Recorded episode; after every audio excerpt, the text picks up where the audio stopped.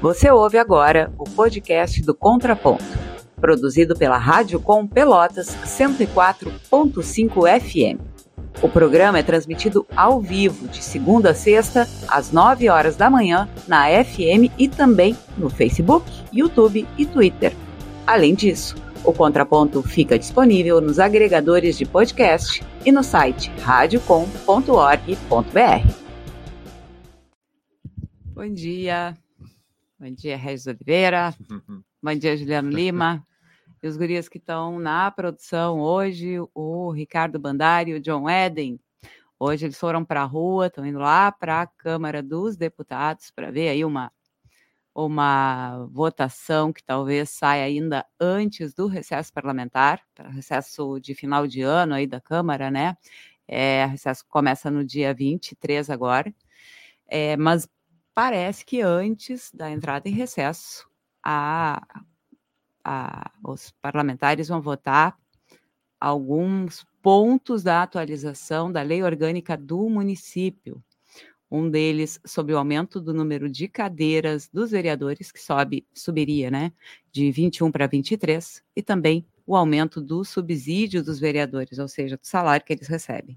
Essas duas previsões, elas estão é, é, bom deixar isso claro, está previsto na Constituição Federal, de acordo com o aumento do número de, da população brasileira, é, perdão, da população das cidades, aumenta o número de vereadores. Então, nós vamos uh, ver se realmente, parece que Cezinha já falou que não vai conseguir votar toda a atualização, porque a lei orgânica do município é como se fosse a Constituição do município, né? É uma lei maior municipal que pode haver, é a lei orgânica. Então, como tem a, toda ela vai ser revista, né? Que não daria tempo para votar até o dia 23, mas esses dois pontos seriam tratados ainda este ano. O Ricardo Bandar e o John Eden foram, então, à Câmara Municipal para apurar aí essa informação e depois eles vão acompanhar as filas do Banrisul, né? Regis Oliveira. Exatamente. Agora sim, o celular estava querendo mandar em mim, mas isso ainda não é possível. Ele que se comporte. 9 e 4 desta manhã, estamos na quinta-feira, dia 14 de dezembro. Cumprimentando também ao companheiro Juliano Lima, que está na parte técnica e audiência da Com. Nós queremos saber como é que o dia vai se comportar em termos climáticos, porque temos já um dia abafado, né? o sol aparece entre nuvens, né? mas o calor, mais uma vez, neste dezembro, que vai se aproximando do final da primavera, início protocolar do verão, já está aí mostrando ao que veio embora tenha também alguma previsão de chuva para hoje. Mas o que, que os dados estão dizendo neste momento, Clarice? Então, no, nesse momento aí, os dados da Embrapa dizem que a temperatura do ar está em 25,7 graus Celsius, a sensação térmica 28,2 graus Celsius e a umidade relativa do ar em 87%. E lá pela Universidade Federal de Pelotas, né, o Centro de Pesquisas e Previsões Meteorológicas, nos diz que hoje as temperaturas ficam entre 23 e 30 graus. Hoje, então, quinta-feira, céu parcialmente nublado, com períodos de nublado, com pancadas isoladas de chuva e trovoadas, ventos de noroeste e nordeste fracos a moderados. Na sexta-feira, amanhã, então, temperaturas entre 23 e 32 graus. Céu parcialmente nublado, com períodos de nublado, com pancadas isoladas de chuva e trovoadas. Ventos de nordeste e sudeste fracos a moderados, com rajadas ocasionais. E no sábado, temperaturas entre 24 e 33 graus. Céu parcialmente nublado, sujeito a pancadas isoladas de chuva e trovoadas ventos de nordeste fracos com rajadas moderadas no final do período. Então a gente está vendo aí que realmente há uma escala, né, da temperatura vai subir aí nos próximos dias. E agora a gente vai lá para Metsul para ver aí o volume dessa chuva prevista, né? De acordo com a Metsul, hoje a, o volume da chuva é de 0,3 milímetros. Amanhã, sexta-feira, aí sim, 36,4 milímetros. E no sábado, 0,9. 97, 97 desta manhã. já tínhamos saudado a audiência que agora se manifesta aqui no chat de comunicação na plataforma digital, onde nós estamos fazendo essa transmissão ao vivo, essa live aqui na Radicom, que chega no FM na frequência 104.5 e também na internet, no canal da Radicom no YouTube, na página do Facebook, também tem uma conta no Twitter que retransmite a transmissão ao vivo. A Martina Schmzek está na Alemanha nos dando bom dia. O Ivan Rodrigues está na escuta. Rede do Bem, essa assinatura é do Paulo Farias, que já foi coordenador da CUT aqui em Pelotas e está chegando e dizendo bom dia, bom dia, Paulo. Já em Pelotas, pertinho do KVG, do Colégio Agrícola Visconde da Graça. Então ele anda lá na, nas bandas da avenida, aquela que leva lá para o KVG. E bem-vindo à tua cidade, meu irmão. O Luiz Arthur Filho diz, pela página do Facebook, bom dia, mais uma produtiva manhã com a Rádio Com Cidadania. Obrigado. Dalto Sodré também chegando pelo canal do YouTube da emissora 98. A primeira entrevista desta manhã fala sobre a prevenção contra o Aedes aegypti.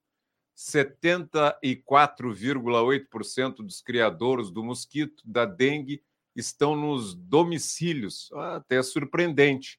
Com a nossa convidada, que é chefe da Vigilância Ambiental, Isabel Madri, que eu tenho informação que é médica veterinária, nós vamos saber com ela né, a respeito dessa localização aí que inicialmente me cria assim uma, um certo estranhamento.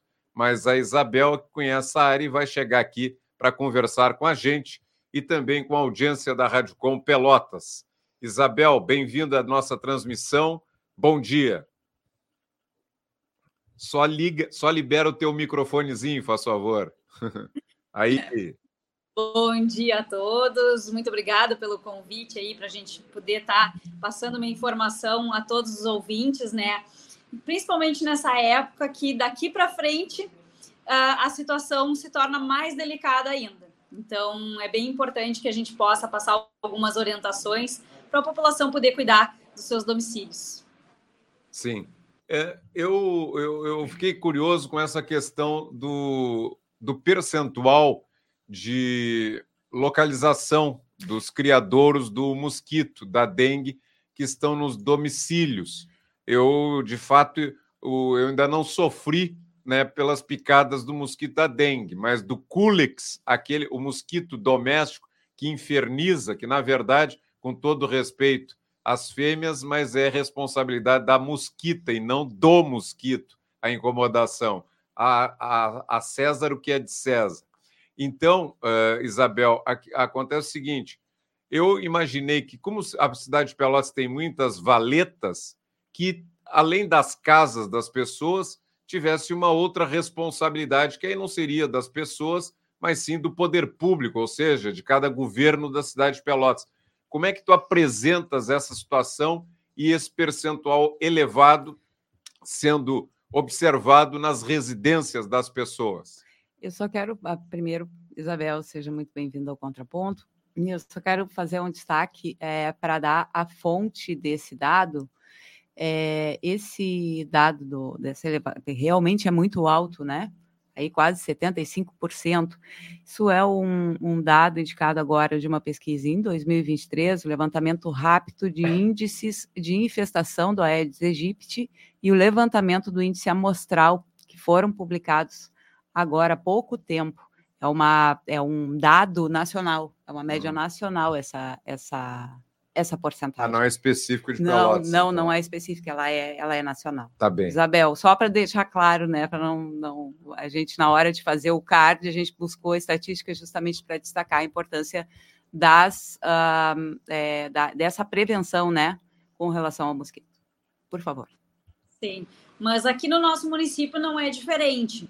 Nós nos aproximamos muito a cerca de 70% da, dos focos encontrados para o mosquito Aedes no interior das residências? É uma pergunta bem importante, porque nós recebemos muitas uh, uh, ligações da população, questionamentos, né? Referente às valetas, né? Referente a esses acúmulos de água que tem nas, pela cidade. E é importante que a gente explique Porque aí está a grande diferença entre o mosquito Culex, que é o que nos incomoda muito, e o mosquito Aedes. Porque o, o, o modo de reprodução deles é bem diferente. Então, onde a gente encontra o Culex se reproduzindo, a gente não encontra Aedes. É muito difícil a gente ter eles se reproduzindo no mesmo tipo de ambiente. Porque um tem uma necessidade e o outro tem outra necessidade. Então, essa é a, é a, é a grande chave do controle do mosquito, tá? Então, assim, nas valetas, o que, que a gente tem? Uh, a gente tem vegetação, né? Água e vegetação. Eventualmente, a presença de depósitos, de, de, de objetos que acumulem água mas essa água preferencialmente tem que ser uma água da chuva, não pode ser a água de esgoto misturada com muita matéria orgânica, porque aí o mosquito do Aedes ele não gosta dessa matéria orgânica. Ele precisa de uma água mais limpa para se reproduzir, tá? Isso não exclui, porque às vezes o pessoal, ah, mas pode acontecer. Pode, mas não é. Isso é a exceção é a gente encontrar a, o mosquito Aedes se reproduzindo numa água que não é limpa, tá? Porque ele sempre vai procurar um depósito onde tem uma água mais limpa, mais quentinha. Então, por isso os pequenos depósitos, tá? Hum. Então, a mosquitinha lá, ela quando ela está sobrevoando, procurando um lugar para botar os ovos dela, ela está buscando pequenos depósitos passíveis de acumular água. Tá? Então, eles são muito inteligentes, né? Uh, então, muitas vezes a pessoa nos liga, ah, porque piscina, piscina de clube, piscina suja. Pode acontecer de ter Aedes ali? Pode, mas não é o depósito preferencial dele, tá? Então, assim, o que, que seriam pequenos depósitos? Baldes, potes, garrafas, brinquedos de criança, marmitas. Ah, então, esses copos, né? Então, esses depósitos são menores, porque eles. Pneus. Uh, pneus. Então, porque quando eles acumulam água, essa água na, na presença do sol, do calor, ela aquece com mais facilidade do que uma piscina enorme que vai levar quanto tempo para aquela água aquecer? Porque aí, quando essa água atinge uma temperatura ideal, o ovinho se transforma na larva. E aí desenvolve todo o ciclo do mosquito até ele virar adulto. Ok. É, é, Isabel, qual é a, a, a, a, situação mais comum onde as pessoas podem, porque essa coisa de acumular água muitas vezes passa desapercebido, a gente realmente não se dá conta que tem alguma coisa acumulando água em casa, no pátio, né? Normalmente. É, o que, que, é, onde é preciso tomar mais cuidado dessas coisas que são mais uh, difíceis da gente perceber? Bem, o que a gente tem, assim, segundo os nossos levantamentos aqui, do que a gente encontra né, nas residências, os principais depósitos são pneus. Então, muitas vezes as pessoas deixam aquele pneu no quintal e esquecem que ele está ali acumulando água. E às vezes ele acumula pouca água, daqui a pouco seca, a pessoa nem se deu por conta que aquilo ali, em 10 dias, já foi suficiente para o mosquito se reproduzir. Então, esse é o grande uh, perigo. Então, não precisa ficar acumulando água por meses. Ele pode acumular água por 15 dias, por 10 dias, depois secar. Porque depois que o que mosquito larva e virou adulto, ele não precisa mais daquela água. Então, ele só precisa da água para a fêmea colocar o ovo e esse ovo se transformar na larvinha. E isso, em uma semana, evolui e já, já se vira em mosquito adulto. Então, Sim, o uma... Pois não, à vontade pneu é o principal depósito. E depois, onde a gente encontra muito uh, dentro das residências são baldes, marmitas e potes de plantas, plantas enraizando, às vezes dentro de casa. Então, esse, esses são os, os, os principais objetos. Sim, e qual é, o, em termos de divulgação, porque tem uma época que é propícia para essa uh, para que seja feito depósito, ou seja, o ciclo do, do inseto, ele tem um período em que ele vai se reproduzir, tem um período que ele vai estar mais presente e disseminando uh, os problemas de saúde que ele pode disseminar. Mas uh, tem um ciclo, tem um momento assim em que me parece que o combate tem que ser feito. A exemplo da questão do Culex, que depois eu vou apresentar para ti, uma, uma informação que eu tenho de muitos anos atrás com profissionais da, da biologia aqui em Pelotas, inclusive da vigilância ambiental. Mas o que, que o poder público poderia fazer? Porque muitas vezes uma coisa é a atenção do poder público, que tem técnicos e técnicas, como é o teu caso, que estão atentos a esses problemas, e outra coisa é a população que está na sua rotina de vida cotidianamente e pode passar despercebido é, essa necessidade que se impõe de monitorar esses insetos. Então, o que, que é possível fazer em termos de divulgação para que as pessoas fiquem mais atentas para esse tipo de problema? E eu imagino que isso é feito, mas precisaria ser feito mais? O que, que tu avalias como sendo necessário, Isabel? Bem, hoje a gente já não tem uma estação mais tão tranquila com relação a, a mosquitos e a outros vetores também, tá? Especialmente por conta dessas mudanças climáticas que vem acontecendo no mundo todo e aqui no Rio Grande do Sul, em Pelotas, não é diferente. Então a gente tem visto que, com o passar dos anos, nós estamos tendo casos de doenças que nós não tínhamos, então uma disseminação dentro do Rio Grande do Sul que antes nesse momento de frio a gente conseguia controlar porque os insetos não conseguiam se reproduzir, então eles diminuíam muito a população deles. Hoje isso já não acontece mais. A gente já tem uma manutenção dessa reprodução do mosquito. Então, mesmo que ele diminua, ou seja, aumente o seu período reprodutivo, o que seria sete dias no verão, ele leva 20 dias no inverno, ele continua se reproduzindo. Então, a gente continua tendo ele, ele não some total. A gente continua tendo ele presente o tempo todo, o durante todo o ano no município, tá? Mesmo quando o inverno fica mais rigoroso? Sim, porque o que, que acontece? O ovo do mosquito, ele fica viável no ambiente, depois que a mosquitinha bota ele ali no objeto, ele fica viável no ambiente por mais de um ano. Então, no momento que ele tiver a água e a temperatura propícia, aquele ovo se transforma. Então, é, é uma maneira de sobrevivência, né, do mosquito. Então, por isso que, que, que, ele consegue se manter. A gente, é muito difícil de a gente eliminar ele. Porque para a gente eliminar o ovo, só a gente eliminando aquele depósito ou escovando aquele depósito de forma de tirar mecanicamente o ovo que está grudado ali no depósito que a gente não consegue ver a olho nu. Então, não existe nenhum produto que possa ser colocado no ambiente e que vai destruir esse ovo. Esse ovo ele é muito resistente. Então, esse é o nosso grande problema. Então, por isso que depósitos que são assim, um, que a pessoa não. Por exemplo, um pote de um bebedouro de animal.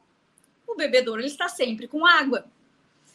O que, que a pessoa tem que fazer? Uma vez por semana, com uma escovinha, limpar ele, que é para, se aconteceu da, do mosquito botar o ovo ali, consegue retirar aquele ovo ali e não vai se transformar em larva.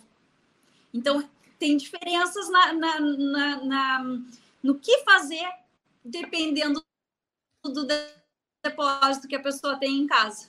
E depósitos sempre vão haver, né? Porque sempre vai haver uma água acumulada em algum objeto, mas a gente tem que ter atenção no que fazer com cada objeto. Então, mais atenção ainda em um verão que está previsto para ser chuvoso. Né? É, um, Isabel, como é que andam os índices da doença em Pelotas, da dengue? Bem, assim como a, questão do mosquito, a doença também nós temos detectados mais casos. A cada ano que passa, uh, vem crescendo o número de notificações de casos suspeitos e também de pessoas confirmadas. Mas a gente ainda tem um cenário bem controlado, digamos assim. Então, a gente tem no município um, um baixo índice de infestação do Aedes, o que é primordial para que a gente controle a disseminação da doença. Então, porque sem o, se, o, se o mosquito não está presente, a gente, ele não tem como disseminar a doença para outras pessoas. Então, o Pelota sempre teve abaixo de 1%, tá? Que é considerado pelo Ministério da Saúde um risco muito baixo de, de, de, de transmissão da doença. E isso muito por conta das ações que são realizadas. Então, a cada pessoa que entra com uma suspeita, que é notificada pela rede pública de saúde, né, ou privada, com suspeita de alguma doença, além da dengue, né, alguma outra doença transmitida por Aedes, é montado toda uma ação de investigação ambiental na, na localidade onde essa pessoa mora, trabalha, e os principais deslocamentos dela. Com o objetivo de que, se ali tiver um mosquito e essa pessoa estiver realmente com alguma doença, a gente consiga eliminar o mosquito dali para que ele não saia transmitindo para outras pessoas. E aí, dessa forma, a gente interrompe, interrompe a transmissão. Sim, e uma, e uma outra questão, Isabel. Uh, casos aqui em Pelotas de pessoas contaminadas pelo mosquito da dengue, é, teve algum caso assim? É porque a gente, de certo modo, fica tranquilo aqui em Pelotas em relação a outros municípios do Rio Grande do Sul. Por exemplo, Porto Alegre, a região metropolitana de Porto Alegre, lá tem casos e tem óbitos, inclusive. Como é que esses dados estão aqui em Pelotas, considerando o período anterior a esse que volta a preocupar? É, aqui nós não tivemos casos graves ainda, são sempre são formas leves. Porque o que, que ocorre? Normalmente, a pessoa, quando ela tem recidiva de dengue, ela é contaminada uma vez e depois ela é recontaminada, é que começam a surgir os casos mais graves. Então, nós estamos na fase inicial, porque nossa população não teve contato, então, quando tem o primeiro contato, são sinais mais leves. E que muitas vezes, daqui a pouco, podem até passar desapercebidos. Então, uma, uma como semelhante a um resfriado. Então, por isso que é importante que as pessoas, quando tiverem sintomatologia que seja compatível, né? Ah, febre, uh, pintas pelo corpo, dor. Uh, uh, dores. Então, procure a unidade de saúde para que a unidade de saúde possa avaliar o caso e, se se enquadrar numa suspeita de dengue, ser notificado, para que a gente tenha uh, os números reais, né? Mas as perspectivas é que isso em todo o Rio Grande do Sul uh, vá se disseminando cada vez mais. Nós vamos ter a, a perspectiva é que a gente tenha mais casos para o ano que vem. Então, por isso que a gente está se preparando mais, fazendo mais campanhas educativas porque como o, mais de 60% dos nossos mosquitos estão dentro das residências, nós precisamos muito da ajuda da população. Porque nós não conseguimos estar o tempo inteiro na casa de toda a população. Então a gente precisa que quando aquele agente visita aquele domicílio, que aquela pessoa entenda o, o é, tá dando uma picotada no teu áudio agora. A, a internet está oscilando, Isabel. Tu, tá, tu deves estar nos ouvindo, mas a tua internet oscilou e agora a imagem congelou. Eu não sei se o teu áudio ainda está em condições. Alô, Isabel. É, de fato deu uma congelada boa e se perdeu não só o áudio, mas agora a ah, imagem né? também está comprometida. Eu imagino que a Isabel se não melhorar assim como está, ela, é, ela saiu agora da transmissão, né? Foi retirada e aí talvez ela se dando conta, ela reconecte o equipamento e volte a participar da transmissão que estamos fazendo aqui na Rádio Com Pelotas, no FM 104.5, também no ambiente virtual, no canal da Rádio Com no YouTube, na página da emissora no Facebook e na conta do Twitter, ouvindo a diretora da Vigilância Ambiental aqui de Pelotas. A vigilância é um órgão que fica conexo, é ligado, faz parte da estrutura da Secretaria Municipal de Saúde, em qualquer município, aqui em Pelotas, obviamente, também. E para falar sobre a questão uh, da dengue, né, o que nós estamos abordando com ela, um índice que a Clarissa diz que está circulando, que tem quase 75% né, de, de risco, né, Clarice? Exatamente. Esse, essa mesma pesquisa, Regis, diz que os casos prováveis de dengue no Brasil aumentaram também 17,5% em relação ao ano passado. E a, que, que a taxa de mortalidade ficou em 0,07% nos dois anos, somando 1.053 mortes confirmadas em 2023 e 999 mortes em 2022. Então, realmente acho que é, é, é, é importante fazer esse controle, né? Porque é a mesma coisa que a Covid, né? Sim. É uma questão de responsabilidade de todo mundo, todo mundo se dá conta de que uh, os outros dependem também das nossas ações com relação a isso. Sem e nós dúvida. também, né? Existe essa, esse sentido de comunidade que é muito forte, principalmente nesse tipo de doença. As mensagens continuam chegando da audiência da Radicom. O Floravante dos Santos Moraes chegou aqui pelo canal do YouTube da emissora, a, dizendo buenas companheiras e companheiros. O Wilson Roberto Alves Bardi disse ouvir, aprender melhor, ok? Ok, Wilson. O Luiz Arthur Filho pergunta: adianta colocar cloro, mas temos que esperar a, o retorno da Isabel Madri, a diretora da Vigilância Ambiental aqui em Pelotas, que teve uma queda, já se deu conta que a internet dela dificultou a permanência aqui na transmissão, tentou voltar, mas parece que está oscilando ainda a internet e ela ainda não pôde se reconectar. O Luiz Arthur Filho perguntou isso, perguntou mais, ou só faxina manual mecânica? Mudança climática alterando tudo em nossa vida. De fato, esse é um ponto, né? ainda tinha a questão que ela ia responder sobre o mosquito doméstico também, porque está chegando a época dele infernizar a vida de todos nós. A Isabel Madrid está fazendo esforço para eh, voltar aqui na transmissão. Me parece que agora ela volta de outro equipamento, a tela está cheia. Antes ela estava num celular. Eu tenho a impressão que agora ela está um, em outro equipamento, talvez um notebook. Isabel, fizesse um esforço para retornar e estás aí. Sim, sim. Eu continuava ouvindo vocês perfeitamente. Sim, que bom, então. É, Isabel, o seguinte, no, o, já tinha um. Como tu ouviste é, aquilo que nós estávamos falando, certamente ouviste, e não custa repetir as perguntas de quem está na audiência aqui, que é o caso do Luiz Arthur Filho. Ele perguntou: adianta colocar cloro? Claro, colocar cloro nessas águas onde possivelmente a fêmea vai tentar uh, reproduzir. E ou só faxina manual mecânica? São as perguntas do Luiz Arthur Filho, Isabel.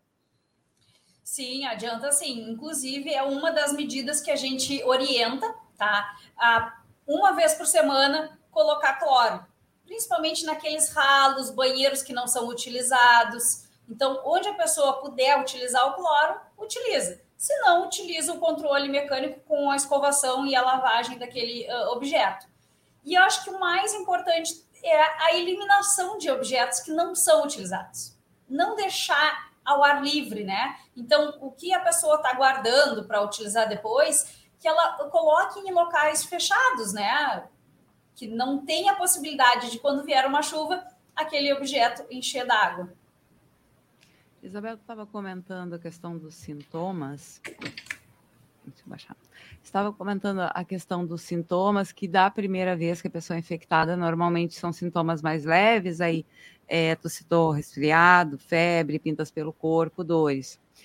Tu também ressaltou que quando há uma reinfecção, o caso se agrava. Queria entender o que, que quer dizer esse agravamento. É principalmente relacionado a hemorragias, tá? Que aí são casos que as pessoas eh, necessitam de internação hospitalar. Então, porque nos, nas, nos casos leves de dengue, a pessoa consegue se tratar em casa, né? Faz o tratamento eh, no, no, no seu domicílio. Nos, nesses casos mais, mais graves, então a pessoa acaba tendo uma necessidade de internação. Então, isso daí impacta muito, né? E se a gente pensar que é uma doença que a gente consegue controlar com ações ambientais, né?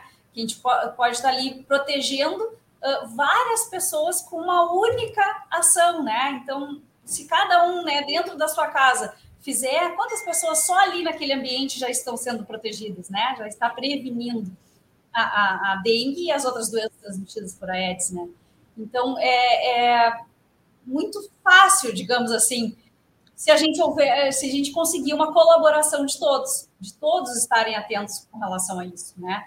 Então, nós temos hoje cerca de 80 agentes fazendo essas visitas domiciliares, então, visitando, além das residências, a gente inspeciona terrenos baldios, comércios, uh, e pontos que a gente chama de pontos estratégicos, que são aqueles locais que inevitavelmente vai ter depósito ferro velho, uma borracharia, uma, um, um cemitério.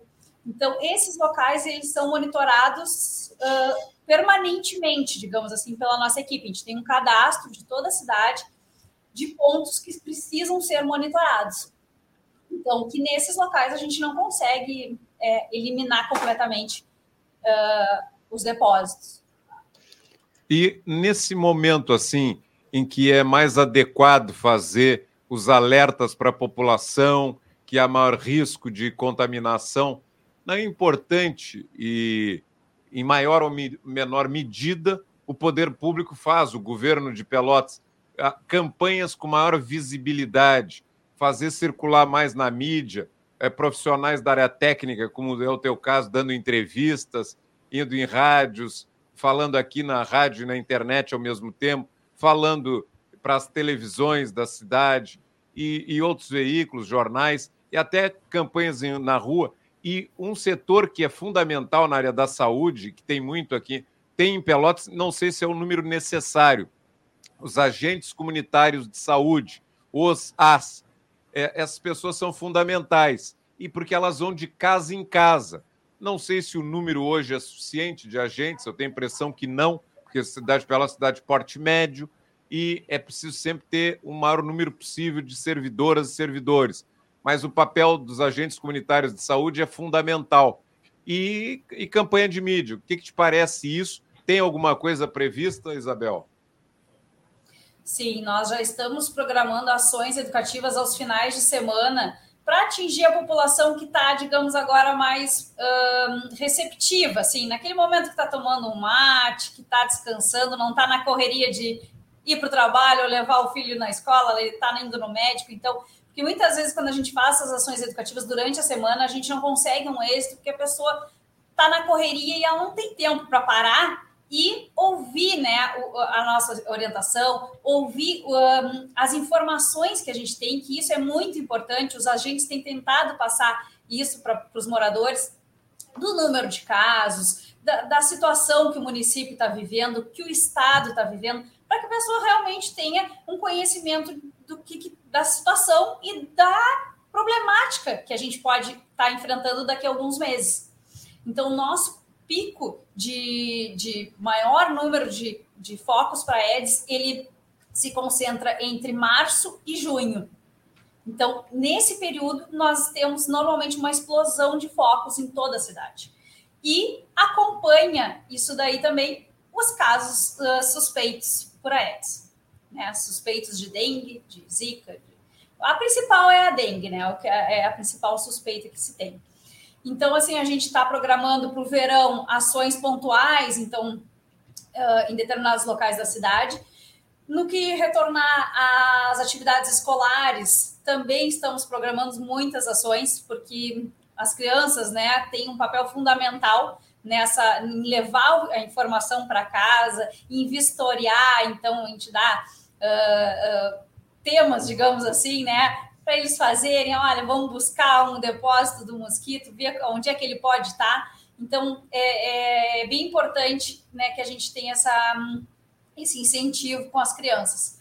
Então, o nosso foco, além dessas visitas que a gente faz, é trabalhar com as crianças e trabalhar mais uma orientação, não só naquela pote, uh, pneu, mosquito, caixa d'água, mosquito. Não, a gente quer aprofundar mais e levar uma outra visão sobre o controle, a prevenção das doenças, para ver se a gente consegue sensibilizar né, a população com relação a isso.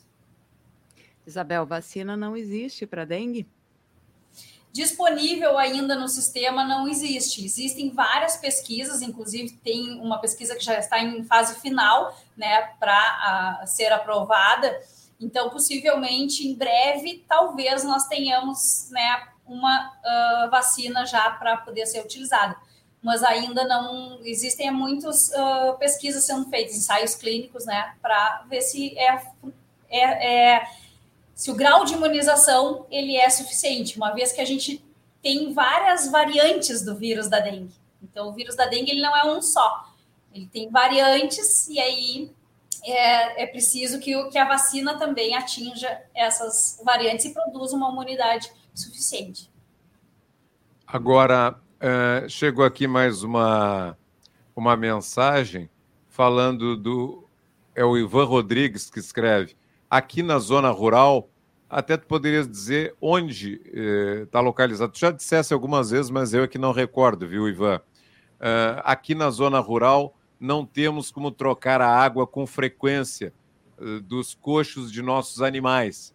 Não temos água em abundância mais. É o que está dizendo o ouvinte que fala pelo Facebook, o Ivan Rodrigues, Isabel. E aí, como é que se comporta?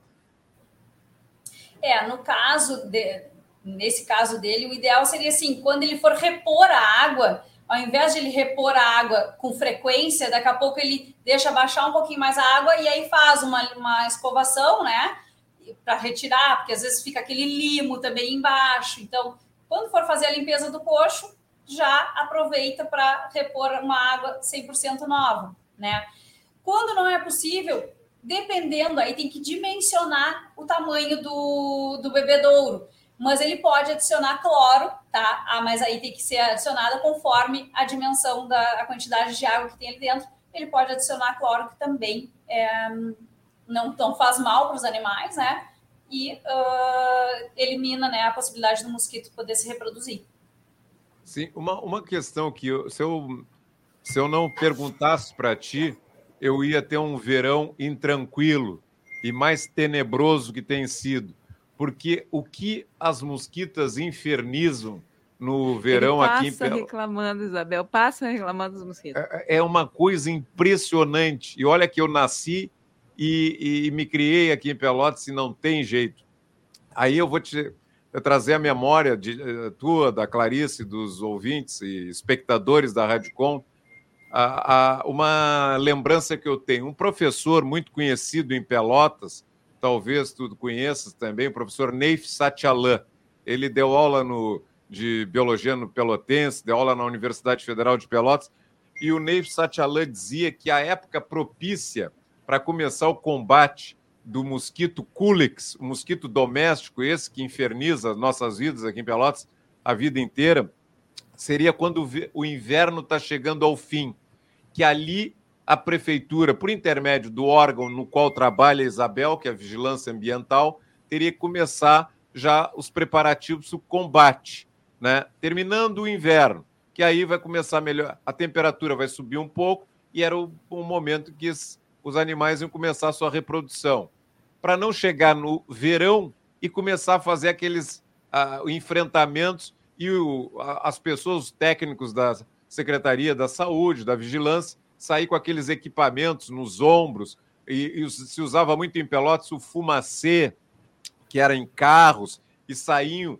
pulverizando pela cidade e tal. E as pessoas, aquilo até era muito tóxico, as crianças gostavam de ir naquela fumaça. Isso aí tudo são memórias de um passado já um pouco distante mas talvez até isso continue, eu não sei. No centro eu não tenho visto. Agora, o que, que tem previsto, Isabel? Porque parece, a sensação que eu tenho é que a coisa foi naturalizada, que pouco se faz. Eu estou falando, inclusive, do, do, órgão em que tu trabalhas. Eu tinha um, um conhecido, não sei se ele trabalha, o Marco, que era um biólogo muito competente, que eu não sei se ainda está na, na vigilância. Marco, eu só me lembro o, o primeiro nome, não me sobrenome e era um cara que me esclarecia muito sobre isso. Eu não sei o que está sendo previsto. Parece que todo verão é aquele inferno e que muito pouco é feito. É assim mesmo. Eu tô, eu, porque eu sofro, eu estou com uma visão mais uh, aterrorizada, ou é feito alguma coisa, mas é tanto mosquito que não aparece o efeito daquilo que a Secretaria de Vigilância Ambiental procura fazer para neutralizar o ataque desses insetos, principalmente no verão. É, um, nós uh, suspendemos o uso do fumacê desde 2019, se eu não me engano. Tá? Sim. Justamente porque a eficácia ela era muito, era pouca com relação a, um, ao dano ambiental que aquilo causava. Então, nós suspendemos o uso e começamos a utilizar produtos biológicos que eram aplicados diretamente nos, nas coleções né, de água. Então, nas valetas principalmente.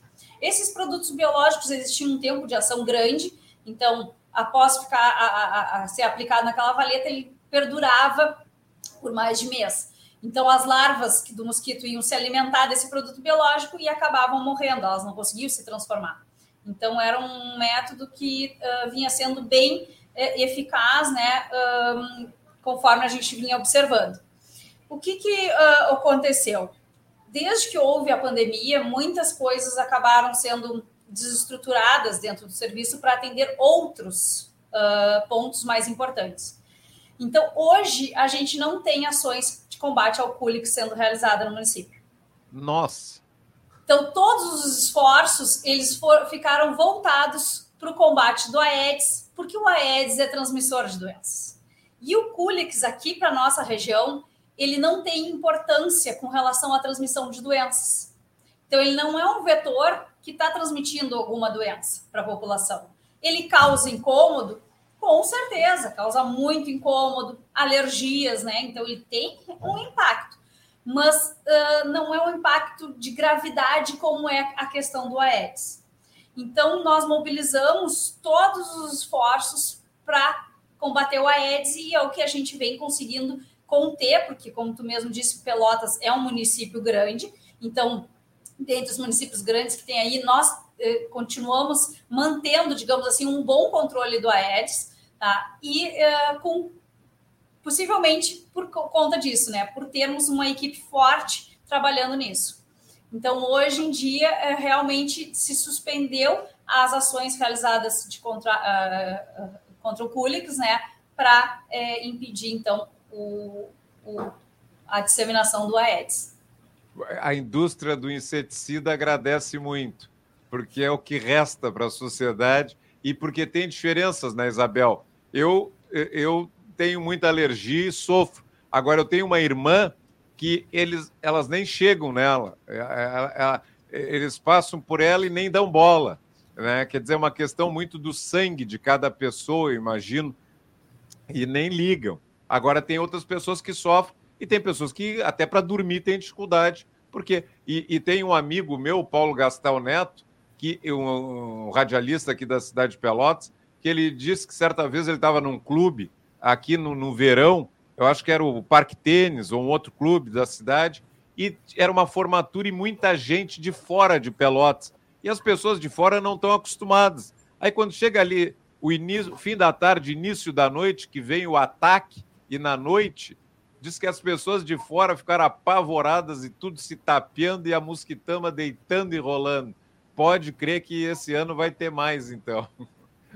Clarice. É, a principal, acho que a orientação, a principal forma de a gente conseguir se, é, é prevenir, né, é a utilização de repelentes, né?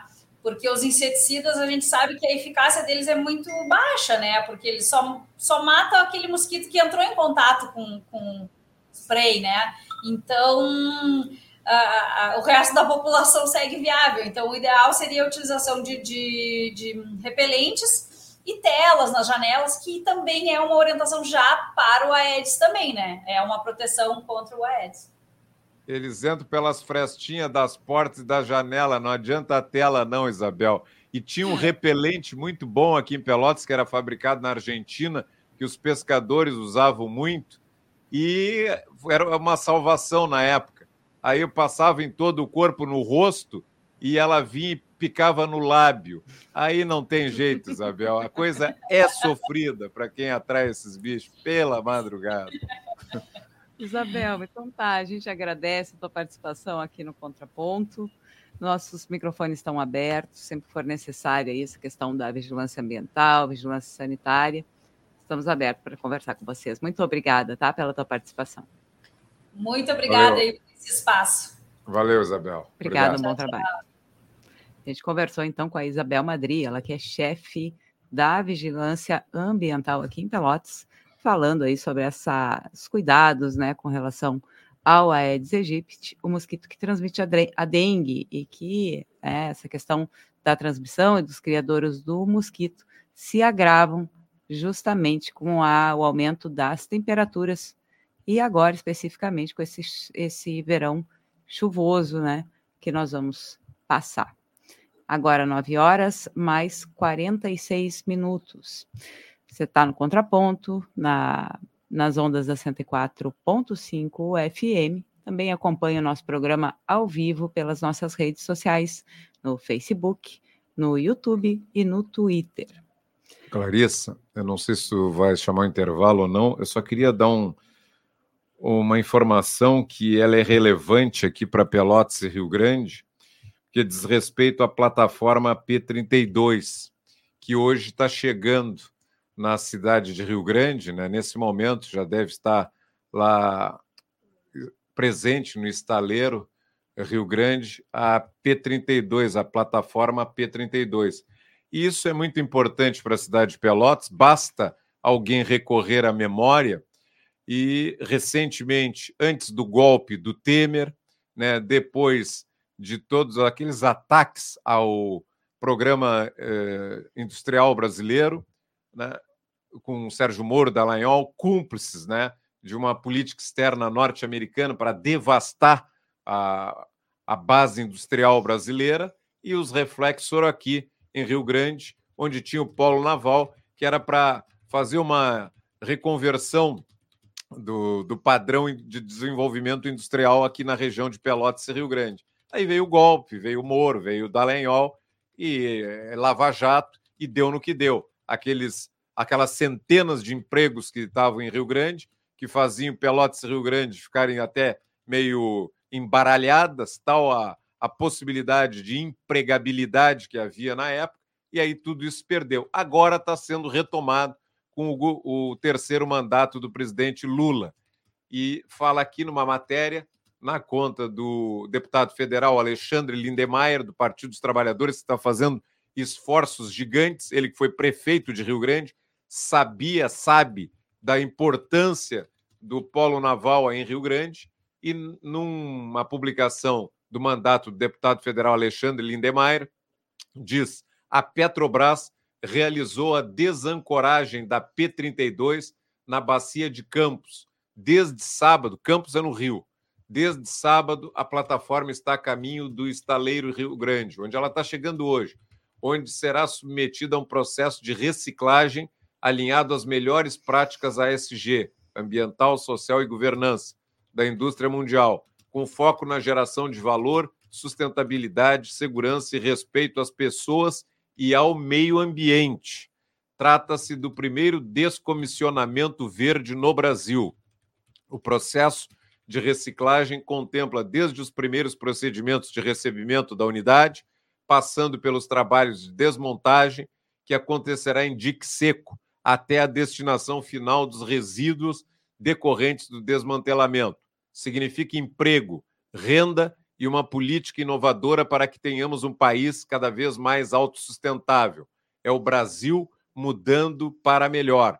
É a chegada da P32, que estava a caminho quando foi feita essa postagem nas redes do deputado federal Alexandre Lindemeyer, e agora ela já está em Rio Grande, a P32, e é uma esperança a mais para que essa, essa região aqui, que é a região da lavoura extensiva de arroz, do latifúndio, do agronegócio, dessas negociações estranhas entre prefeituras como a de Pelotas e o agronegócio, né? Então, a gente vê que a base industrial, né? Porque capitalismo sem indústria, aí é isso que nós temos aqui, né? Pobreza, miséria e concentração de renda.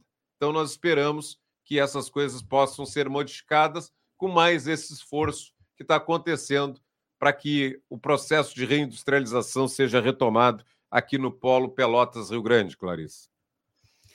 E outra notícia estadual aí é que o Eduardo Leite vai aumentar o imposto da cesta básica se a elevação do ICMS não for aprovada. Isso é uma notícia da newsletter do Matinal Jornalismo, veículo de Porto Alegre. O governo Eduardo Leite apresentou ontem o plano B para o caso do aumento da alíquota básica do ICMS de 17% para 19,5% não for aprovado na Assembleia. A proposta está dividida em três eixos. Primeiro, a retirada gradual de 40% dos incentivos fiscais concedidos a 64 setores produtivos. A partir de 2024, então, a cada semestre, o Estado cortaria 10% desse incentivo. Segundo, a elevação do ICMS dos itens da cesta básica para 12%. Atualmente, os produtos que compõem a cesta básica ou são isentos ou então eles pagam 7% de imposto. Por fim, o Piratini, Piratini limitaria um benefício fiscal que estimula setores econômicos a comprarem seus, seus insumos dentro do próprio Estado.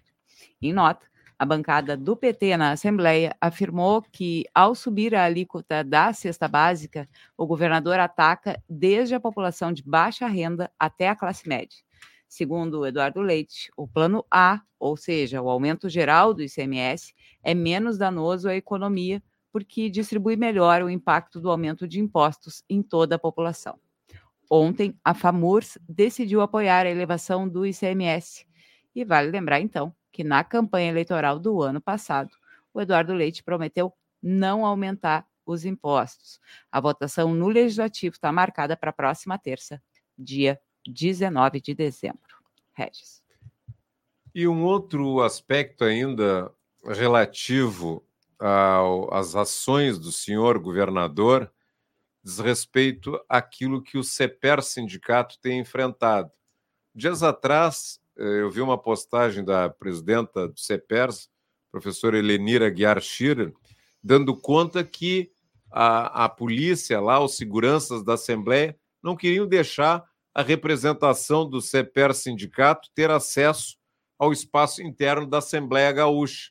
A que ponto chega o autoritarismo, né, que é expressão né, do, do, das ações do governo do Rio Grande do Sul, o mesmo governo que usa brigada, que até uma certa vez já agrediram na entrada do Palácio Piratini a presidenta Helenira Guerra e que tem os salários aí arrochados e que não tem uma política salarial digna, decente dos bons policiais militares e civis e todo o conjunto das forças de segurança do nosso estado. E mesmo assim, quando é para reprimir em nome desse governador entreguista, né, eles eh, se prestam para esse papel aí de estar tá agredindo mulheres sindicalistas. Então, a gente viu o que, que ele fez e depois as decisões recentes foram lamentáveis para a educação gaúcha. Aquilo que foi definido né, nessa reta final do ano de 2023 é algo é, triste e que está acontecendo aí no aconteceu nesses últimos dias por conta da, do apoio maciço que tem o governador, tem uma base ali que é uma base bovina na Assembleia e que não tem compromisso com a sociedade gaúcha, tem compromisso em fazer passar essa pauta entreguista e que é sempre a favor dos poderosos da nossa sociedade e daqueles que vêm aqui porque sabe que vão encontrar um governador dócil e submisso à lógica do capital e que ele vai, vai facilitar a entrega do nosso patrimônio, como foi no caso da CE para o grupo do Jorge Paulo Lema. Então, a gente só pode lamentar e parabenizar o CEPER Sindicato, a direção central, pela luta que tem empreendido em defesa do nosso patrimônio, de uma educação de qualidade e sempre denunciando e rechaçando as políticas prejudiciais à educação pública no Rio Grande do Sul, que são conduzidas pelo senhor governador do estado, Eduardo Leite, do PSDB, e por quem comanda a sua Secretaria da Educação. É, outro, outra questão agora que também apareceu aí na Assembleia Legislativa foi a aprovação de um projeto que protege os trabalhadores, pelo menos, né, mais um pouco, os trabalhadores terceirizados, que é uma novela histórica aí entre a, nesses contratos, né, do cumprimento efetivo desses contratos com que as empresas terceirizadas cumpram, né, com relação aos seus empregados. Os deputados estaduais, então, aprovaram por unanimidade uma lei para aprimorar a fiscalização de contratos do Estado com instituições terceirizadas. De autoria da, da deputada Luciana Genro, do PSOL, o objetivo do projeto é garantir mais segurança aos trabalhadores dessas empresas, que têm aí os seus direitos tão ignorados, né, em seguidamente ignorados em processos de pouca transparência e com suspeita de irregularidades. Ao longo do ano aí apareceram vários casos uh, cobertos pela imprensa com, de falhas né, na relação entre essas empresas terceirizadas e o poder público, tanto estadual quanto municipal. Uso de laranjas, calotes sucessivos aí sofridos pelos uh, governos públicos, né? A própria Luciana vem acompanhando o caso da empresa Portal, denunciada por atraso de salário e problemas em exames admissionais. O Portal tem um problema sério aí com as merendeiras do Estado, é, exames que eram marcados, diz que tinham sido feitos e não tinham sido feitos, um problema bem sério, e outras, né? Empresa Andolini, empresa Always, sempre atrasando o salário dos, dos, dos terceirizados, né? Salário, não pagando o vale transporte, não pagando, é, não fornecendo os EPIs necessários para o trabalho das merendeiras, por exemplo, avental e outros, outras, outros produtos. E então, agora trazendo o FGTS também, um problema bem sério. Então, com a transparência prevista nessa lei, a parlamentar, a Luciana, acredita no fim do empurra-empurra de responsabilidades entre as empresas e o governo. O projeto agora vai para a sanção do Piratini, um projeto parecido tramita também na Câmara de Vereadores de Porto Alegre. Essa é uma pauta que nós estamos acompanhando de perto. Vamos trazer algumas uh, conversas que nós tivemos com as merendeiras e também com o advogado delas aqui de Pelotas. Aí isso e tem toda essa questão da portal, mas com as merendeiras e com o advogado a gente falou sobre a Always, né? A Always teve o contrato, rescindiu o contrato aí em setembro, se não me engano, e até agora as merendeiras não receberam nada. Elas reclamam ali que já vai ser o segundo Natal em que elas passam sem receber o salário, com salário atrasado. Realmente é um problema muito sério que atinge aí uma base de trabalhadores bem vulnerável, né? Então, realmente acompanhando essa questão. Sim. Ô, Clarissa, e como nós temos já em seguida, a nossa convidada já está à disposição na sala virtual, a Lu Vilela, e olha só a coincidência, né? Porque o tema sobre o qual ela vai falar é, diz respeito a desafios do incentivo à leitura, né? E aí a matéria que eu estava falando, sobre a qual falava também, é, da ação desastrosa do Eduardo Leite, o governador gaúcho do PSDB, e da base aliada dele na Assembleia Gaúcha, que se consagra com os maiores devastadores de quem? Da educação pública gaúcha. E foi tudo que aconteceu na tarde da terça, na última terça, dia 12, vai ficar marcada como uma das mais tristes para quem acredita em uma educação de qualidade no estado do Rio Grande do Sul. Porque ele, Eduardo Leite, e sua base aliada aprovaram quatro projetos que retrocedem conquistas essenciais para a democracia e a gestão das escolas gaúchas.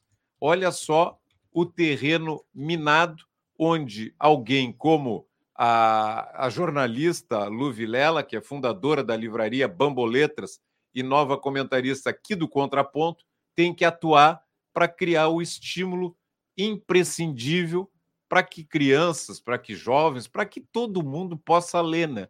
É, é, é é uma contradição desse tempo que nós vivemos de escuridão. E o senhor governador é grande responsável por isso, Clarice. Exatamente. Então vamos chamar ela, Lu Vilela. Lu, vem pra, com, a, com a gente aqui para o ao vivo.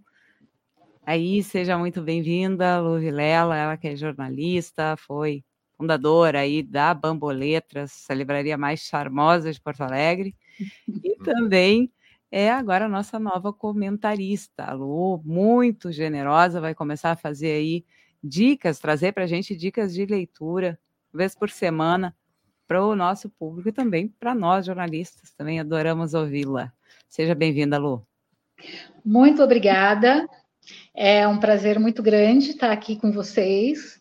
Eu acho que é aquilo, né? A gente tem que seguir aquilo, aquela fábula do beija-flor Aqui o Ailton Krenak se refere, não sei se vocês conhecem a fábula. É, a floresta estava pegando fogo e o beija-flor ia lá e pegava uma água na lagoa e com um biquinho para apagar o incêndio. Aí os outros animais disseram: Você é louco, você não vai conseguir apagar o incêndio. Ele disse: Não, mas eu estou fazendo a minha parte. Hum. Então, eu tenho pensado muito nisso, sabe? E, e tenho procurado fazer a minha parte de beija-flor é, cotidianamente, sabe? É, e o livro é uma semente, a minha gota d'água é o livro, né? É assim que eu tento apagar os incêndios do mundo, que são grandes, né? Como conta pra gente, Lu, como é que começou essa tua relação de amor pelas, pela literatura, né? Te formou jornalista aí, que já é uma aproximação, mas imagino que é esse amor é mais antigo.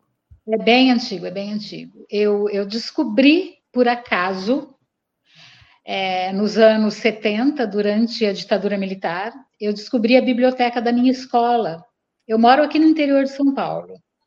Hum. Mas durante 40 anos eu morei no Rio Grande do Sul. Eu, agora eu estou de volta, mas ainda não sei se vou ficar por aqui, que é muito quente. Demais. Mas um dia uh, eu vi uma sala cheia de livros, porque na minha casa não tinha livros. Eu morava para fora, no sítio. E na minha casa não tinha livros. E um dia a porta estava aberta, porque olha só, a biblioteca estava sempre fechada. Não havia visita dos alunos à biblioteca. Então, por acaso, a biblioteca estava entreaberta, eu entrei, pedi licença, fiquei olhando encantada aquele monte de livro na parede, e a bibliotecária disse: Olha, se você quiser, você pode levar um. E eu tinha oito anos de idade, e eu achei um lindo, capa vermelha, desenhos ilustrados. O meu primeiro livro foi Contos e Lendas dos Irmãos Grimm. E aquilo para mim descortinou o universo da leitura. Por isso que na Bamboletras nunca faltava contos e lendas para criança. Porque depois, inclusive, eu fui estudar. Eu fui para a PUC, eu fiz uma especialização em literatura infantil, depois de formada em jornalismo. Porque essa questão da formação do leitor, como eu não tive uma formação formal em casa, que é onde tudo principia, né? A responsabilidade primeira é dos pais, é dos adultos e também da escola, com toda certeza. A escola precisa ter profissionais qualificados, bem remunerados, valorizados, bibliotecários, toda uma realidade que a gente sabe que não existe. Mas uh, a questão da formação do leitor passou a ser assim meio que um objetivo na minha vida, sabe? porque eu vi o quanto foi importante para mim, para minha formação, né? Eu ter descoberto contos e lendas dos irmãos Grimm e eu não parei mais de ler entendeu? Aí a porta se abriu, literalmente, a porta da biblioteca se abriu, e depois dos Grimm eu fui ler Lobato, e depois do Lobato eu fui ler Andersen, fui lendo, fui lendo, aí quando eu tinha já, eu sempre frequentando a biblioteca da escola, quando eu tinha 13 anos, eu já li o meu primeiro Hermann Hesse, né? E comecei a ler algumas biografias, li a biografia do, do César, é, do Marco Túlio, romano, enfim. O mundo da literatura foi se abrindo. Aí eu me mudei para Porto Alegre, eh, cursei a FAMECOS, né? Me formei em 85 e fui trabalhar na TV educativa. Ah, só que assim a questão da leitura sempre me incomodava, porque eu falei assim, bom, eu terminei jornalismo e agora eu vou estudar o quê? Eu vou ser jornalista de quê? De que área? de política, ah, então eu vou fazer sociologia, de economia, que área que eu quero? Eu falei, não, eu quero a área da cultura e eu quero a área da literatura. E aí eu ia cursar letras depois da comunicação. Aí o José Édio de Lima Alves, grande mestre, foi na, na FAMECOS meu. Eu já tinha ido me matricular na letras, ele falou de jeito nenhum. Você não vai fazer outra graduação, você vai fazer uma pós-graduação e me deu lá uma literatura básica, me inscrevi no, no, no, no, no exame, né? Porque existe um exame para a gente ingressar. E a passei e aí fiz a especialização em literatura. Na verdade, eu ia fazer um mestrado. Só que aí eu senti que a academia não era meu caminho, não era meu desejo, sabe? Eu achava aquele mundo da academia que não, não tinha a ver comigo. Aí eu pensei, o que, que eu vou fazer com esse conhecimento que eu vou adquirir? Que eu trabalhei no Centro de Pesquisa Literária da PUC, uh, fazendo o catálogo, levantamento da literatura infantil brasileira, produzida dos anos 45 a 85. Aí eu conheci gente, eu conheci Cecília Meirelles, conheci Drummond para criança, Cora Coralina, Mário Quintana, Érico Veríssimo, sabe aquelas preciosidades que a gente nunca ouviu falar? Eu fui descobrir. Aí eu falei, o que, que eu vou fazer com isso se eu não quero dar aula? Eu falei, ah, eu vou abrir uma livraria. Foi mais ou menos assim. E foi uma aventura, porque eu não sabia, nunca tinha trabalhado em livraria, não sabia do que se tratava. Aí, em 93, eu fui para a Espanha, França, e eu vi que lá haviam muitas livrarias especializadas em literatura infantil, sabe? Porque lá eles têm pequenas livrarias especializadas em arquitetura, em filosofia, em artes plásticas, em literatura infantil. Aí eu entrava naquelas livrarias encantada, pegava uh, papéis, conversava com os proprietários, e aí eu falei, eu vou voltar para o Brasil, pronto, eu vou abrir uma livraria especializada em literatura infantil. Daí o nome, porque bamboletras é, é um bambolê de letras, é, é, é fazer da leitura o lúdico, a brincadeira, né? É daí que vem o bambolê, traz bambolê de letras, brincar com as letras, que é o que a poesia faz, né? Pois é, é, essa questão do incentivo da leitura, a gente sabe o quanto isso é importante, o quanto o livro é capaz de abrir o, o, a, a, cabeça da gente, faz a gente experimentar outras vidas, outros mundos, né? Abre os horizontes. Agora, por outro lado, também tem a questão do preço. E tu tem essas duas uhum. experiências, né? A experiência de ter essa vontade do incentivo à leitura, de estar, né, tornar isso mais atraente, saber o quanto isso é importante, mas também tem a experiência do mercado. Eu queria que tu falasse um pouquinho sobre esse, essa, essa composição, que é uma coisa esse bem. Dilema, um verdadeiro dilema, né? Assim, olha, se lê pouco porque o livro é caro. O livro é caro porque se lê pouco. Consegue me entender? Um livro, uma matriz de um livro, ela pode ter mil exemplares, cinco mil, dez mil, vinte mil, cinquenta mil. Quanto mais esse livro tem uma tiragem maior, menor o preço. Então, por que, que o livro é tão caro no Brasil? porque as edições são muito baixas. É uma vergonha. Um país desse tamanho, aqui um livro sai às vezes com uma edição de mil exemplares, cinco mil no máximo. Aqui no Uruguai já sai de cara com 10 mil, porque se lê muito mais. Então, toda a matriz, todo o trabalho para você fazer um livro, quanto mais ele é impresso, mais barato ele fica. Então você percebe que a gente fica encurralado num problema, que o livro é caro porque se lê pouco e se lê pouco porque o livro é caro. Né? E eu, particularmente como ex-livreira, eu só vejo uma saída, que é políticas públicas de incentivo à leitura. Entendeu?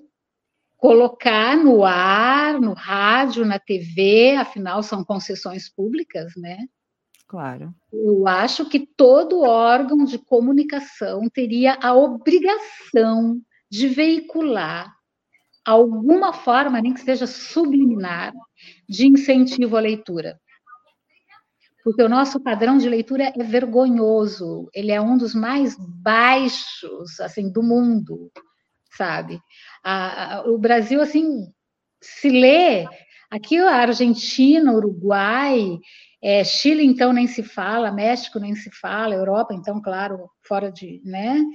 o Brasil é uma vergonha, ninguém lê.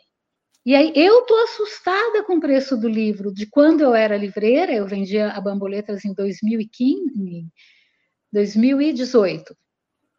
Para hoje, cinco anos, eu estou apavorada apavorada. Eu fui comprar um livro, que eu tenho um grupo de leitura aqui, um livro de 60 páginas, eu paguei 55 reais.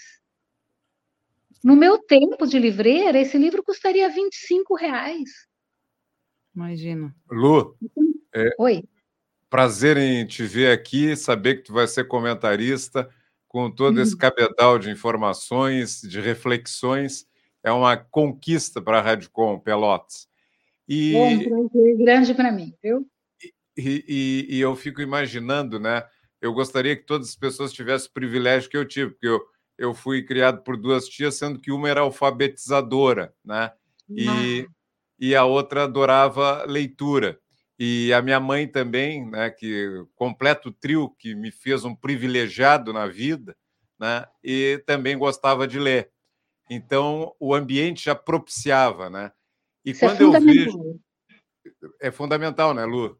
E quando eu vejo isso, eu me lembro de uma expressão, né, Paulo Freire, Darcy Ribeiro, um deles sempre citou que o problema no Brasil é que a desigualdade, que todo esse e a questão do, da, da leitura, ela determina também a desigualdade. Porque quem Sim. lê mais pode ter mais acesso a bens de cultura, bens de consumo, etc. Né? E aí uh, o, eles diziam que isso era um projeto. Quer dizer, as pessoas podem ler porque elas, elas podem não querer ler, não porque seja uma própria vontade delas, mas uma uhum. determinação de quem quer que a maioria da população não tenha acesso à leitura, porque a leitura uhum. abre os nossos horizontes.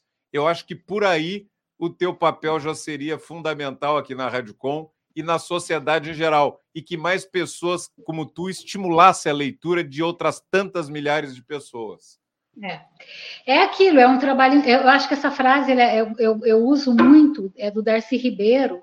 Ele fala que o fracasso da educação no Brasil não é fracasso, é projeto. Isso. É projeto. O que a gente está vendo aí no Rio Grande do Sul não é fracasso, é projeto. É projeto de governo. Né? Porque como é que você mantém uma massa desestimulada, uma massa não pensante, né? não crítica, é sem acesso à cultura, sem acesso à educação, sabe? Isso é muito evidente. E é, é, é eu estou muito triste pelo Rio Grande do Sul. Eu tenho acompanhado as notícias assim, e a gente já sabia que, que isso ia acontecer, né? Óbvio. A gente já, já sabia do projeto neoliberal do, do atual governador, né? Uh, mas e aí? Quem é que sabia? Né? A gente que sabia. Só que, infelizmente, a gente é a minoria. Né? Os meios de comunicação conseguem controlar corações e mentes. Né? E agora, além dos meios de comunicação, nós temos o advento da internet, do WhatsApp, que é, uma, é, é, é danoso, é um veneno, né? do ponto de vista da, da alienação, sabe, da confusão que fazem, das mentiras, das fake news. Então, como que a gente vai sair desse processo? A porta de saída, olha, eu, eu, eu tenho um grande amigo já de 90 anos de idade que participou da luta contra a ditadura lá em São Paulo, era estudante da USP, muito amigo da Dilma e do, do Araújo, são compadres, inclusive. E às vezes eu falo com ele, eu falo, é, doutor Brasil, eu estou apavorada. E ele dizia, calma, minha amiga, a história é cíclica. Uhum. Então, isso me alimenta um pouco, sabe? pensar do ponto de vista que a história é cíclica, que uma hora as coisas mudam. Só que, assim, é tanto retrocesso para depois voltar no, naquele ponto, sabe? Que, que. Não sei explicar para vocês, mas a gente não pode parar, vocês aí fazendo o trabalho de vocês, eu aqui no interior, uh, tenho grupo de leitura com criança da periferia, onde eu levo é, livros do Mário Quintana, do Sérgio Caparelli, eu estou lendo é, uma coletânea de mitos indígenas que o Caparelli compilou. Sérgio Caparelli, quem quiser anotar o nome de um grande escritor para criança, ele não tem um livro ruim. Esse cara se chama Sérgio Caparelli. É um mineiro que foi morar no Rio Grande do Sul, professor da, da Federal, da URGS, né? E ele tem uma produção amorosa e qualificadíssima para criança. Então, eu estive em Porto Alegre em agosto e comprei um livro grande dele, é, caro, porque é todo ilustrado, da editora LPM, que é Contos e Mitos Indígenas para Criança. E eu estou levando para as crianças de uma associação aqui de que acolhe crianças da periferia, né? Que não, tem, que não tem com quem ficar, não tem pai ou mãe ou avó, e para não ficar na rua, passa um, um ônibus e leva para essa instituição. E lá eu faço contação de histórias. E, gente, é, é incrível, assim, porque só não ama quem não conhece a leitura. É verdade. Hum. É verdade. É, tem... As crianças ficam encantadas. No começo era uma dificuldade, eles não me ouviam, sentavam de costas, jogavam papel, tipo assim, o que, que veio fazer aqui, sabe? Eu quero jogar bola, porque assim, qual é a única atividade que se oferece para criança? Jogar bola. É. No contraturno, o que, que se faz? Joga bola. Exato. Aí aparece uma louca lá, com uma sacola de livro debaixo do braço, falando que vai contar a história. Tirar eles do campinho. Então, no começo, assim, eles só faltavam falar, vai embora daqui, entendeu? Aqui nos, assim... coment... nos, comentários aqui do chat dessa transmissão ao vivo, dessa live que a Radicom está realizando, ouvindo a Lu Vilela, jornalista, escritora, fundadora da Bamboletas, e para a felicidade geral da Radicom Pelotas aqui, da audiência que a prestigia, nova comentarista da emissora. O Fábio Cóssio, que é jornalista, né? ele está dizendo aqui: amo Bamboletras, uma das melhores de Porto Alegre. Está aí, ó, na tela, o nosso colega Juliano Lima colocou. E a DJ Elo, a DJ aqui de Pelotas, muito conhecida, muito respeitada, coloca aqui é, Bom dia Contraponto, Bom dia Lu. Através da Bamboletras, conheci a incrível poesia de Elisa Lucinda, que ganhei de uma grande amiga, Mara, que trabalhou um tempo na Bambo. Sim. Sempre que eu ia Poa, passava por lá. Beijo, diz a DJ uhum. Lolu. Olha, é, é, um, é, um, prazer muito grande assim ver, porque a Bamboletras ela conquistou o coração das ah, pessoas, né? Porque além de ter uma curadoria, eu era extremamente criteriosa na seleção, é, na descoberta de novos poetas, de novos escritores. Eu fazia tudo com muita paixão. E eu acho que essa paixão, ela chegava do lado de lá do balcão. E tinha muita gente do interior, Pelotas, Passo Fundo, Bagé, a Bamboletras tinha uma clientela, até em função do cinema Guion, que era um excelente cinema que ficava ali na galeria, né, no Nova Olaria. Então, nos feriados, ou sei lá, qualquer época, as pessoas vinham do interior, e quem é mais ligado em cultura dava uma passada no cinema e na Bamboletras. Então, ela se, se, se, enfim, passou a ser uma entidade meio pública do Rio Grande do Sul, porque não era só clientes de Porto Alegre, né? Era todo o interior nos visitava. Então, um abraço para todo mundo que ama a Bamboletras até hoje, que segue firme e forte lá na Venâncio Aires, com um colega jornalista Milton Ribeiro. Está numa igrejinha muito simpática, na Venâncio Aires 111. Beleza. Venâncio que ainda é na Cidade Baixa, né, Lu? Segue na Cidade Baixa. CB, né? É, a, Cidade Baixa e o Bonfim são bairros que têm uma tradição, desde o nosso Lupicínio Rodrigues, né? E, e um, algo, boêmio, algo, né?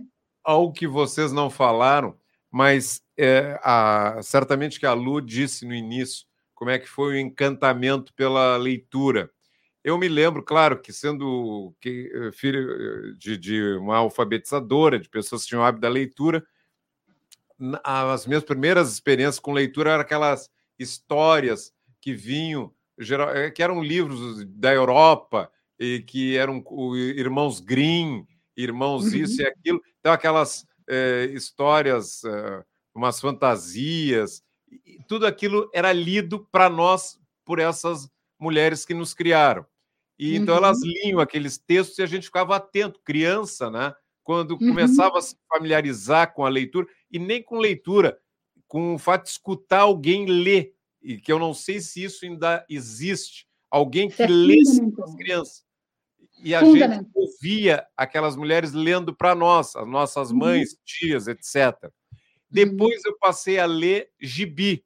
Né? Sim, Os gibis sim. que vinham de fora, infelizmente naquela época não tinha ainda a turma da Mônica e tal, mas vinham os gibis feitos lá pelos Estados Unidos, etc. E depois, sabe o que, que eu li, Lu? Quando eu já era na transição de, da puberdade para adolescência, era fotonovela. Era aquelas.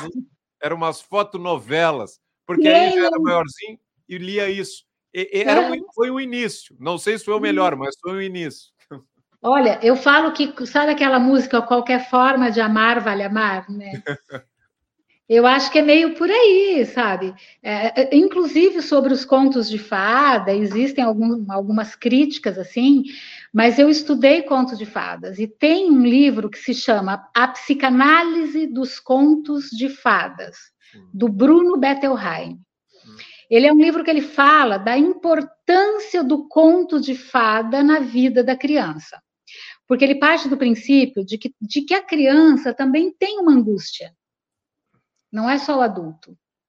A criança também tem um medo que se manifesta no medo do escuro, por exemplo, mas é um medo, um medo psíquico, um medo interno que, né, como diz o Guimarães Rosa, viver é muito perigoso desde sempre, né? Desde que a gente é criança. E o Bruno Bettelheim fala na importância da contação de histórias, da, do conto de fada, porque isso promove a catarse desses medos, desses conflitos, dessas angústias. Numa, aí tem gente que fala assim, ai, não, mas é muito forte, porque tem morte, porque ai, o, aí o chapéuzinho vermelho, aí o lobo, aí. Não, isso é bom, isso é importante, porque alivia a angústia da criança. E a gente, você falando na contação de histórias, de ouvir histórias, a gente tem que lembrar que a oralidade, o conto oral, é a mãe da literatura. Tudo começou, eu acho isso lindo, tudo começou na beira de uma fogueira, com as pessoas sentadas na volta contando histórias. Assim começou a literatura. Começou na oralidade. E essa oralidade segue muito, muito importante até hoje. Né? Tanto que você vê, por exemplo, eu, eu, tenho estudado um pouco de antropologia agora, a gente vê a riqueza que é as comunidades indígenas e quilombolas que mantêm até hoje o hábito de se sentar na beira de uma fogueira, seja lá no quilombo, seja lá na aldeia, e os mais velhos contarem histórias dos ancestrais para os jovens. Isso é de uma riqueza cultural que nós perdemos na pseudo-modernidade. Né? Hoje, onde é que você vê uma roda de pessoas contando histórias? Seja entre adultos, seja para criança, não está todo mundo na internet. Às vezes as pessoas estão sentadas numa roda ou num restaurante com o celular na mão. Isso é de uma solidão, né? De um, de um contrassenso, porque a, a importância é essa, a oralidade é troca. Você fala, tem a voz, o outro ouve, pergunta, contrapõe, aprende. Isso de geração para geração. E isso a gente está perdendo, mas é um trabalho que eu, formiguinha, tento resgatar, entendeu? Porque eu sei da importância. Então, eu vou lá, eu conto história para as crianças que vêm da periferia. A gente tem aqui grupo de refugiados haitianos que não falam português, e eu estou ajudando eles a falar português através da literatura infantil. No começo disseram assim, ah, mas literatura infantil para adulto? E eu, e eu falei, não. A boa literatura infantil não tem idade.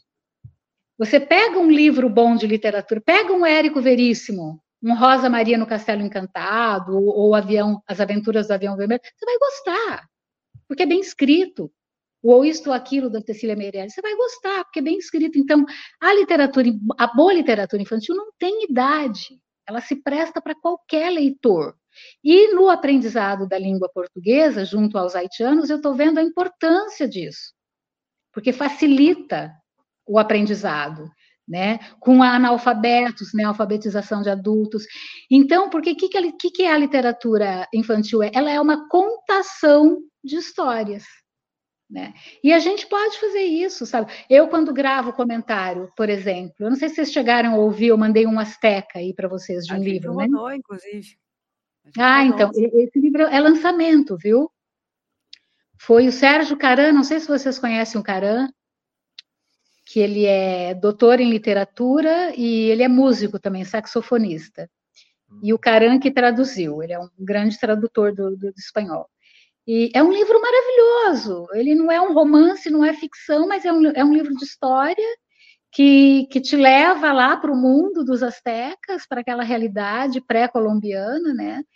E, e, onde já existia um mundo, um universo, uma cidade imensa, maior que Paris, uma, coisas que a gente, se o livro não conta, a gente não sabe. Então, o meu comentário é uma contação de história também, né? É Tem, aqui em Pelotas seria um local bom para seguir semeando, viu, Lu? Porque essa a, a, a fábula, a ideia do, da floresta pegando fogo e do beija-flor, eu conheci através de um excepcional jornalista que tinha aqui em Pelotas, infelizmente tinha, não está mais entre nós, chamado Deogar Soares. Primeira pessoa que me contou que o beija-flor fazia parte dele colocando uma gotinha para apagar o incêndio da floresta foi o Delgar Soares. Ele deixou uhum. esse exemplo, ele semeou. E um outro cidadão aqui de Pelotas que tinha um, um incentivo à leitura muito peculiar é o Bira Cunha.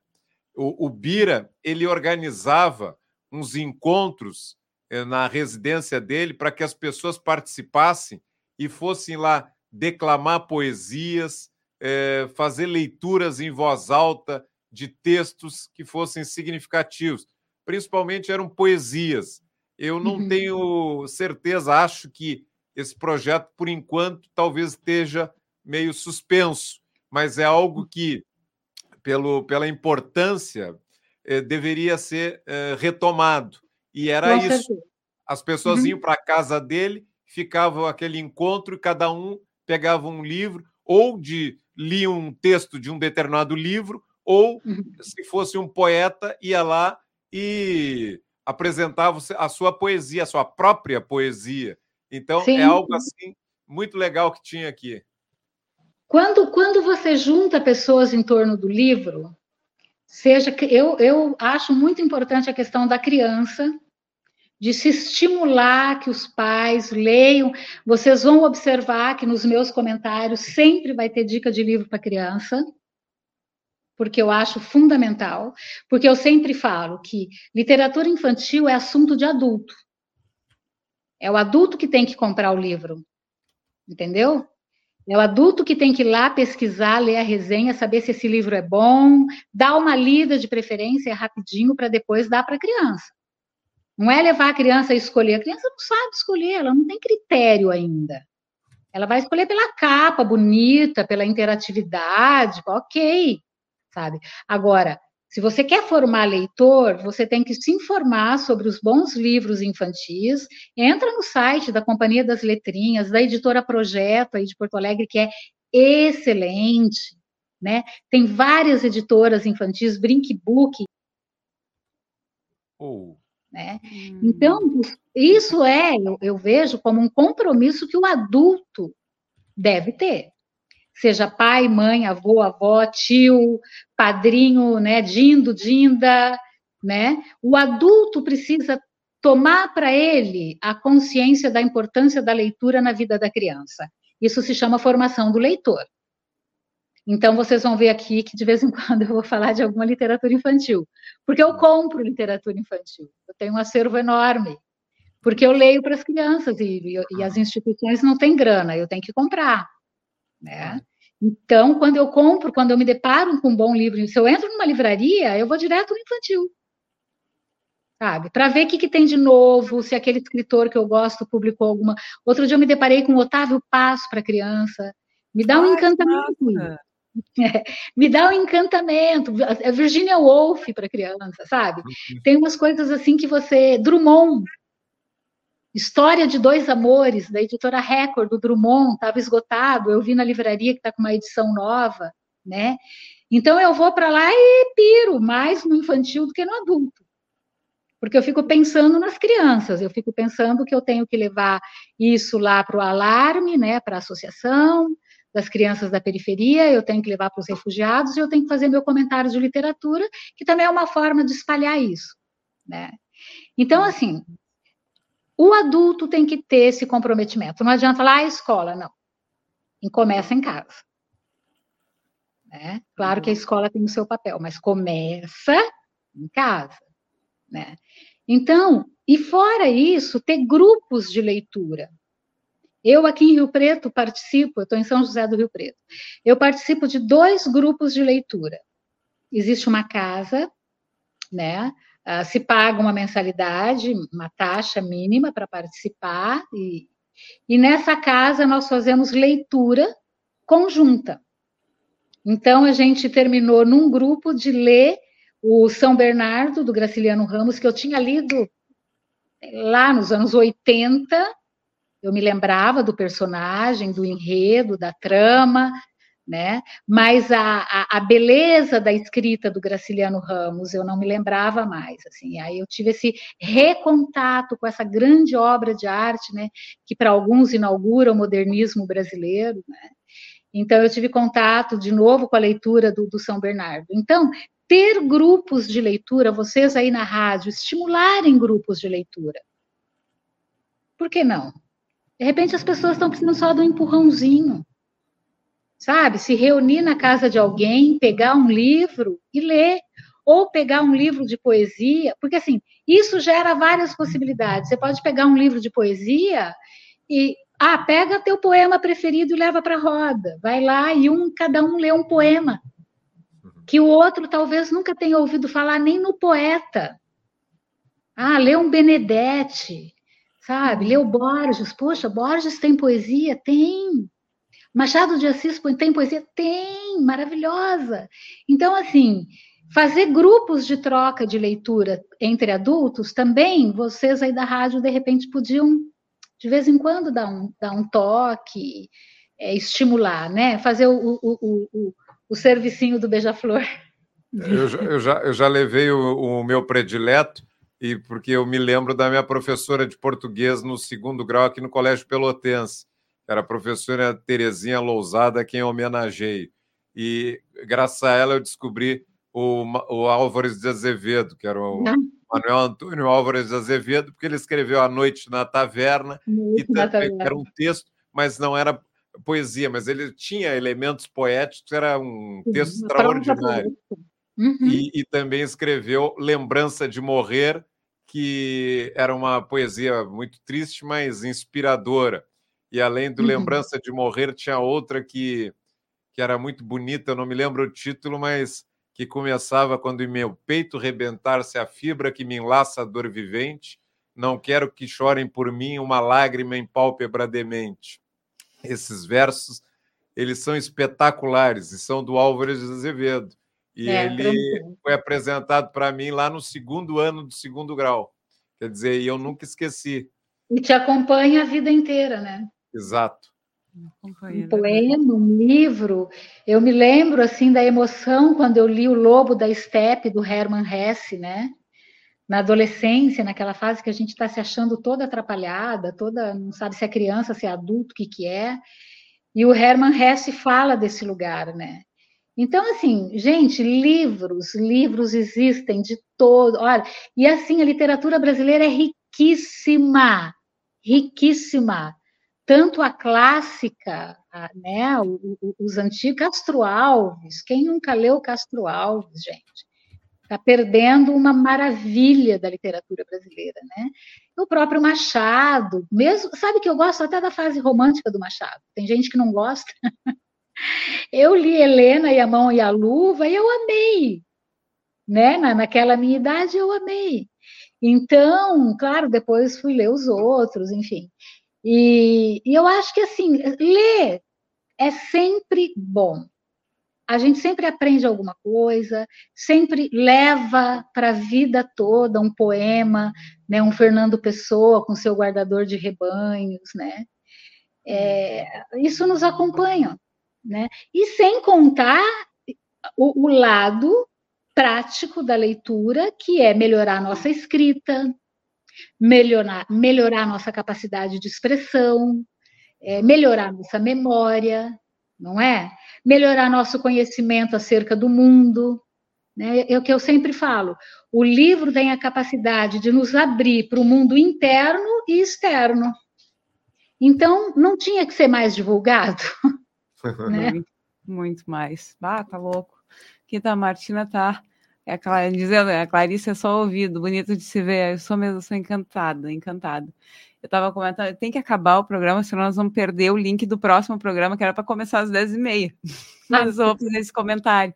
Eu estava lendo o Zafon. Ontem eu falei que, ela, que era Luiz Carlos, não é? É Carlos Ruiz Zafon, que é um, um ah, cara que escreve espanhol, né?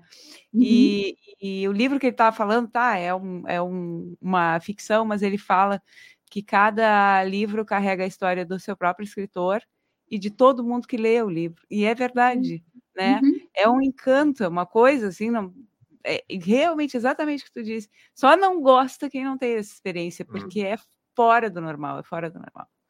Que uhum. bom te ter, Lu. A gente ficou muito feliz de te ter aqui com a gente. Vamos seguir acompanhando os teus comentários. Ficamos muito felizes com a tua participação aqui, com essa conversa que me encanta. A Martina tem toda a razão, eu fico encantada mesmo em ouvir. E vamos te acompanhar de pertinho. Muito obrigada.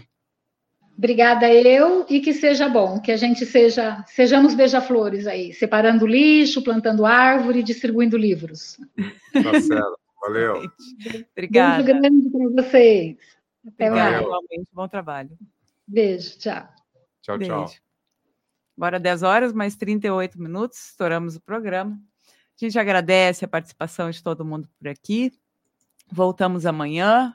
A gente teve uma, uma, uma notícia aí de que a mensagem 29, aquela da Associação Rural, deu uma entrada na pauta da Câmara e saiu. Nós vamos conferir o que, que aconteceu e amanhã a gente traz a história aqui no Contraponto. Te esperamos. Tchau, tchau. Tchau, até amanhã. Você ouviu o podcast do Contraponto, produzido pela Rádio Com Pelotas 104.5 FM. O programa é transmitido ao vivo de segunda a sexta, às 9 horas da manhã, na FM e também no Facebook, YouTube e Twitter. Além disso, o Contraponto fica disponível nos agregadores de podcast e no site radiocom.org.br. Acompanhe a gente ainda pelas redes sociais, Instagram e TikTok.